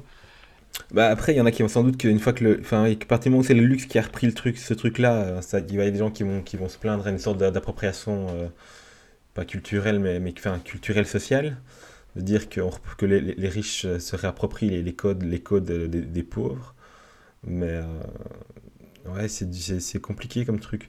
Je trouve jamais ça très fou. Ça fait au, au mieux modeux, au pire, juste. Quoi, ça? pour, le- le- les, maillots de foot euh, luxe Ah type, euh, quand on voit ce que, ce que certaines grosses, grosses maisons euh, type Gucci. Oui, mais là, on est dans l'extrême. Quand Gucci, quand Gucci va proposer un maillot, quand, euh, quand c'est une association avec Dolce Gabbana, ce genre de choses, là, on est sur un autre niveau. Mais c'est comme tu n'achèterais jamais rien chez eux. C'est euh, des maisons qui sont pas. dans l'ostentatoire, de toute manière. Donc, enfin, c'est à l'image aussi de ce qu'elles représentent. Et puis, euh, pour ces marques-là, du moins, c'est des des marques italiennes. Il faut que ça pète. hein. Euh, ça représente généralement assez bien, enfin, le maillot en tout cas Gucci représente assez bien la maison de mode quand c'est d'autres marques qui s'y mettent, euh, c'est beaucoup plus soft quand c'est euh, avec Y3 euh, et, et Real de Madrid, c'est beaucoup beaucoup plus beaucoup plus soft. Donc ça va vraiment dépendre de qui Ouais. veut- mais c'est vraiment l'interprétation de chacun qui va être mettre- qui va être qui va être mise dessus, c'est aussi ça qui est intéressant. De nouveau, on peut en retrouver à tous les goûts. On sort totalement de juste euh, le foot le, le foot euh, du terrain et des supporters, on va dire, et on va, on va beaucoup plus loin avec, et c'est juste un outil pour développer une création. Et un outil politique. Ici, moi, j'ai trouvé super intéressant là, le- la sortie de Mizizi qui va, qui va faire, euh, allez, qui va soutenir, entre guillemets, tous les pays africains qui sont à la Coupe du Monde en, en proposant des maillots qui ont, ok, qui, sont les maillots de- du pays, mais qui ont dedans une symbolique beaucoup plus forte avec le, justement l'année d'indépendance dans le dos et ce genre de choses. C'est, on, on devient ça, devient un outil de soutien de, qui va fédérer et qui va aussi enfin, faire valoir des, va- des- des valeurs beaucoup plus fortes qui sont parfois complètement différentes de ce qu'on peut retrouver dans le football classique. Après, ça marchera bien pour la, pour la Cannes. Dans l'absolu, euh, parce qu'il y a- on parle toujours de la, on parle toujours de la, de la Coupe du Monde, et aussi il y a, il la Cannes aussi qui est, qui est aussi, une grosse euh, compétition sportive de foot. euh. Oui, oui, oui, bien sûr, mais c'est parce que ici on est dans la Coupe du Monde, c'est pour ça que j'ai, repris. Maintenant, il y a plein, euh, y a, a- d'autres événements, ils vont peut-être moins nous toucher. Le football aussi, c'est européen. C'est aussi quelque chose, que même si Mhm. maintenant ça s'est beaucoup développé en dehors de l'Europe, bah, à la base c'est européen. À la différence justement de ce que Beau disait avec euh, la NBA et autres, ça c'est vraiment c'est du sport US. C'est vraiment, enfin c'est vraiment sport US qui, s'est- qui est arrivé chez nous euh, via, oui, via NBA, mais via les rappeurs aussi qui, qui, qui s'habillent avec ce genre de, enfin avec ce genre de pièces. Euh, enfin, on voyait ça dans, dans, dans les clips sur MTV ou ce genre de trucs.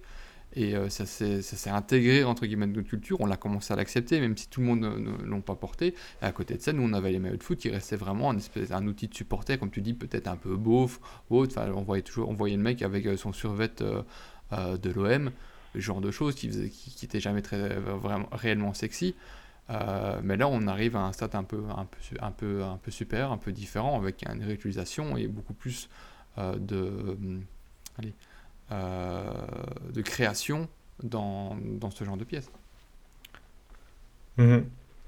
Le problème, c'est que je crois que ce qui, ce qui va me bloquer, c'est effectivement le fait que pour moi, pour moi, le maillot de foot, il est systématiquement en, en, en matière à, du type polyester, euh, dégueulasse, brillant, et, euh, et surtout tous les trucs que je vois là, c'est effectivement chaque fois ce truc-là. Là, il faut que ça reste Et un maillot de foot. Du hein. coup.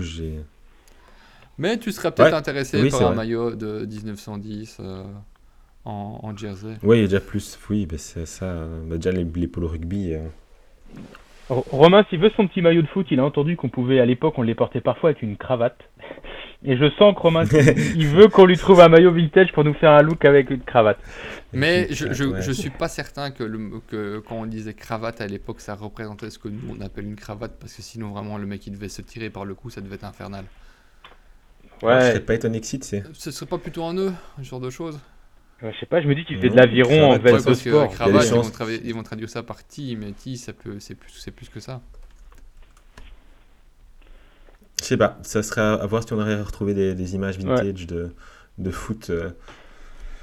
Dans les, mais ça, ça m'étonnerait pas que dans les, dans les unifs euh, où ça a démarré, euh, les unifs anglaises, ils, ils, ils- ils quittaient pas la cravate, quoi. Ça m'aurait pas paru scandaleux. D'ailleurs, euh. euh, il y, a y a une série sur le, le début du football qui traîne sur Netflix, je pense. Donc si ça intéresse quelqu'un, voilà une petite recommandation.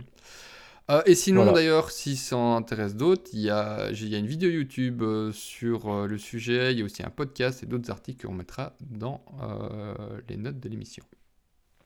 Bon, en tout cas, ce qu'on peut se dire, c'est grâce à ce sujet, Rémi, on a pu parler de football, de s'inscrire dans de merde, de s'inscrire dans l'actualité d'une Coupe du Monde sans en parler avec tous les toutes les polémiques qu'elle soulève. C'est beau. Bon, elle a vaguement parlé du fait que, que le, le- le maillot alternatif des Belges il était- avait été interdit parce qu'il est marqué Love dessus. Ce Oui, est- c'est vrai. C'est hallucinant. Mais bon. On passe au coup de cœur, coup de gueule ou vous avez encore des trucs à Non, rajouter moi, je peux rien, Non, c'est non, c'est bon. Qui commence Cette fois-ci, je propose à Rems de commencer. Ah, Encore que. J'ai déjà beaucoup Bah, parlé, c'est ça? Ouais, et bah toi, Romain, Ouais, eh bah toi, Romain, vas-y. Comme, comme chaque fois. Alors moi, je vais vous faire un coup de cœur euh, cette semaine que je viens de voir, je viens de voir qui vient de tomber en sol. Il y a un magnifique, j'ai un coup de cœur depuis quelques semaines déjà pour un magnifique pull de chez Batonner, la marque japonaise. Euh, pull, que je qualifierais de Noël. Euh, Drems le qualifierait de montagne dans les tons beige avec euh, une composition, euh, comment dire, un peu porn en fait, une, une- une- une- une fiche technique un peu porn au-delà du dessin.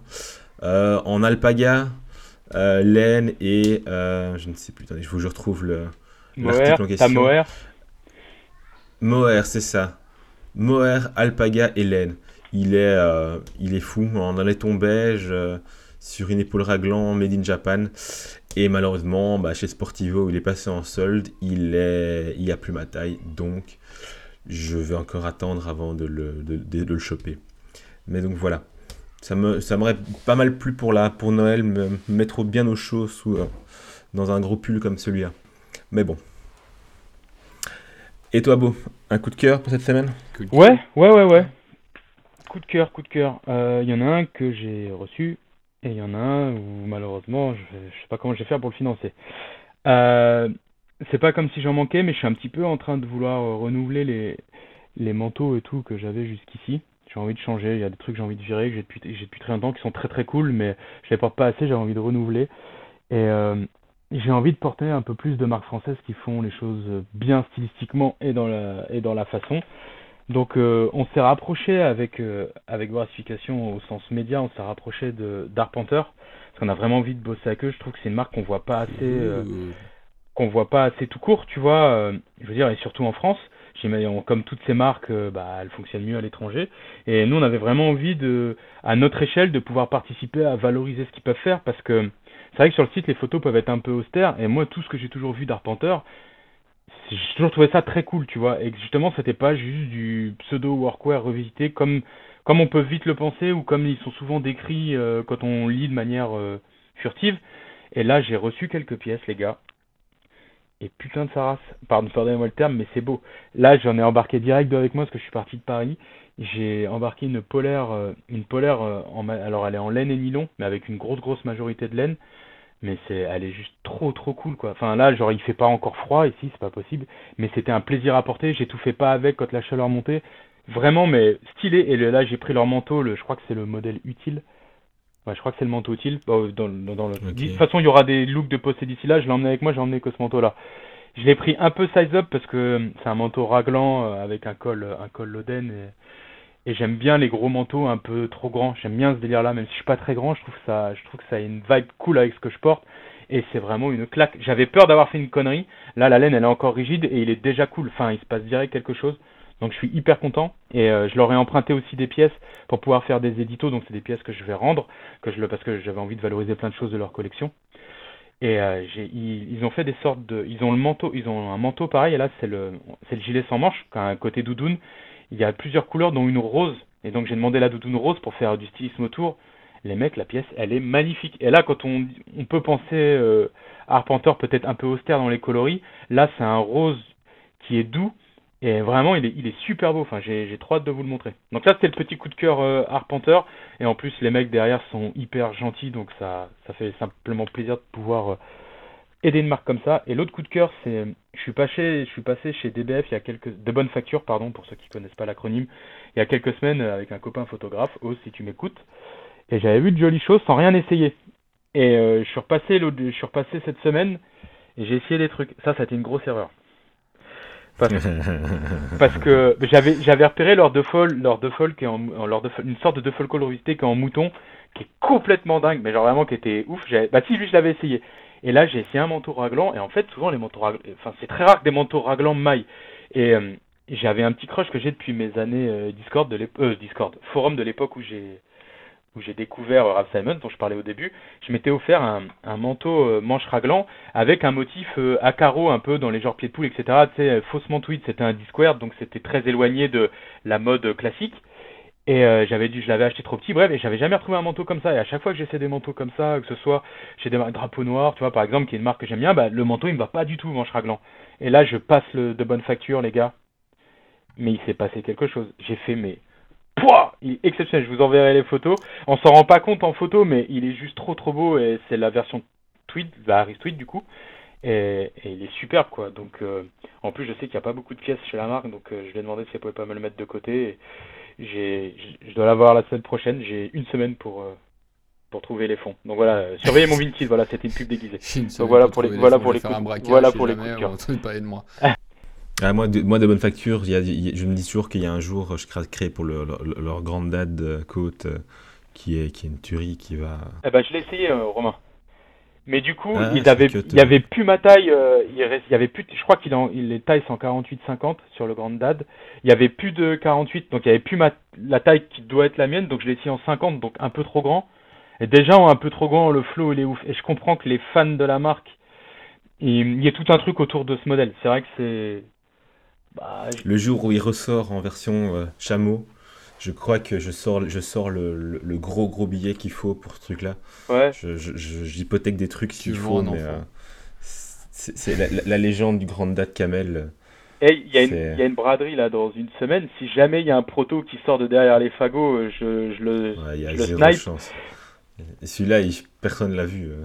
Ouais, bah ouais, C'est- c'est une légende ce manteau. Ah, c'est, il est pas sorti? Si, mais je sais pas si quelqu'un a réussi à, cho- en choper un. Ah, en gros, il, Je sais, j'ai entendu personne qui avait réussi à le choper. Il a jamais repopé sur Grail, sur, euh, sur Vinted ou que dalle. euh. Donc euh, c'est un peu une légende. Ce manteau, il a jamais été refait. Et il est somptueux. Enfin, c'est Ok. c'est le grand dad avec un, un tissu de fou furieux. Ouais, ok. Bah, je lui demanderai à tout hasard. Bon, je voulais pas en faire trop, mais j'ai aussi vu. Je dis que je vais acheter le manteau, mais vu que je vais sûrement pas réunir les fonds, ça risque certainement de se transformer en seulement la casquette. Euh, en, elle est en velours côtelé d'un vert euh, très prononcé. Elle est assez ouf, donc je pense que malheureusement, ne, ne pouvant pas réunir la somme, je vais juste me prendre une casquette. Donc voilà, je peux laisser la main à Rémi. Euh, ben toi, tu as parlé d'Arpenteur, moi j'ai parlé de Owlin, qui est une, qui est une marque belge de, de mailles, euh, qui propose euh, toute une collection de, de, mailles d'inspiration, on va dire, écossaise ou irlandaise. D'ailleurs, Owlin en argot écossais, ça veut dire malodorant, donc, euh, si vous ne le saviez pas. C'est vrai, je savais pas. Génial. Si, si, c'est d'ailleurs un peu euh, un twist euh, qu'on peut trouver dans la marque. Donc, euh, ce sont principalement des, principalement des mailles, mais il y, a tout, il y a des coloris qui sont assez pétants ou des color blocks qui. qui Enfin, pas des color blocks, pardon, des, bi- des, des pulls bicolores ou avec plusieurs motifs un peu patchwork comme ça.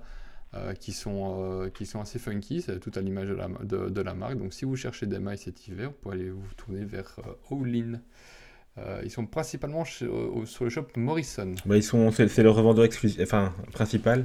Et du coup, si on, il y a moyen d'aller les voir en Je magasin. sais pas si c'est exclusif, mais en tout cas, c'est le, leur C'est l'officiel en tout cas.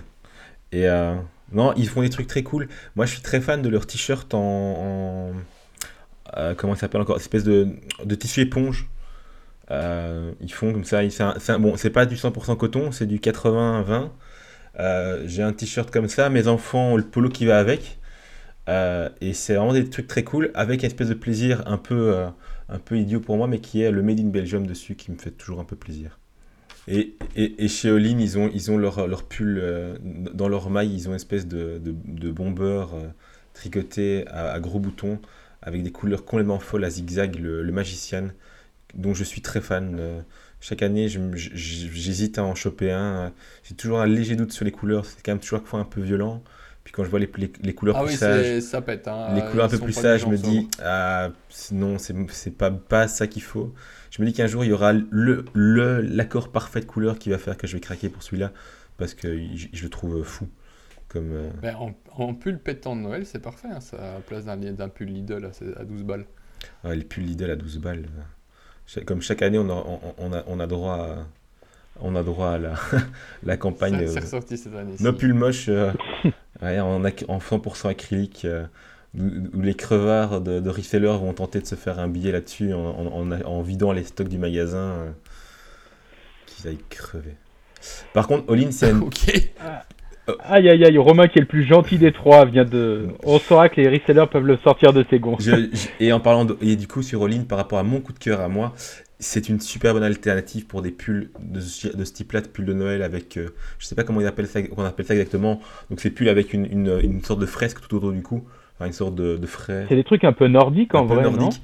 Ils en ont des très cool et du coup là avec des coloris qui sont complètement ouf. Euh, Ma femme en a eu un qui était un poil court pour elle, mais, euh, mais super qualité. C'est bien, c'est jo- c'est joliment fait, ça tombe bien. C'est, vous pouvez vraiment y aller sans, sans souci, les yeux fermés. euh, Il s'appelle Fragment of Light. ce- le, Cette- le- cette forme- cette forme-là, ouais. Mais euh, non, très chouette marque, All In. Bon, en tout cas, avant de se quitter, ce que pour remarquer euh, nos amis qui nous écoutent, c'est que les Français et les Belges ont fait de la pub pour les créateurs et marques de leurs pays respectifs. En fin d'année, euh, Ouais, c'est vrai. on est plus, on est bien on chauvin. devient très chauvin, effectivement. Ouais. Ouais, mais et- on, va, on, va, on va s'arrêter là. Les, ce qui est aussi très cool, c'est les superbes étiquettes avec l'espèce de de- d'ourson euh, un peu pété qu'on peut retrouver sur les pulls. Mais tout, tout, est, tout est cool chez All In. Allez chez All In, Le vraiment. Beer. Allez, all-in, ça porte aussi un autre nom. Ça peut être, euh, vous savez, au poker là, c'est on met tous les jetons. Pas, le, pas la même écriture. Mais, euh, mais, Ouais, je mais, sais, je mais à sais. à, à l'audio, ouais, clairement. Bon, Ouais. j'espère que cet épisode-ci, on a réussi à l'enregistrer sans problème technique. Désolé pour les deux épisodes précédents, euh, où euh, on a eu voilà, des problèmes, on a été obligé de, de diffuser la, la bande de son euh, de secours. Voilà, désolé, on, on le fera plus. Et cette fois-ci, on va essayer de sortir la- le- l'article avec les images pour illustrer le podcast en même temps que le podcast. Voilà. Les mecs, Voilà. à la prochaine. Ouais, ça a été un plaisir. C'était un, un- super Au moment. revoir à tous. À la prochaine. Ciao, ciao. Salut tout le monde. Bye bye. Ciao.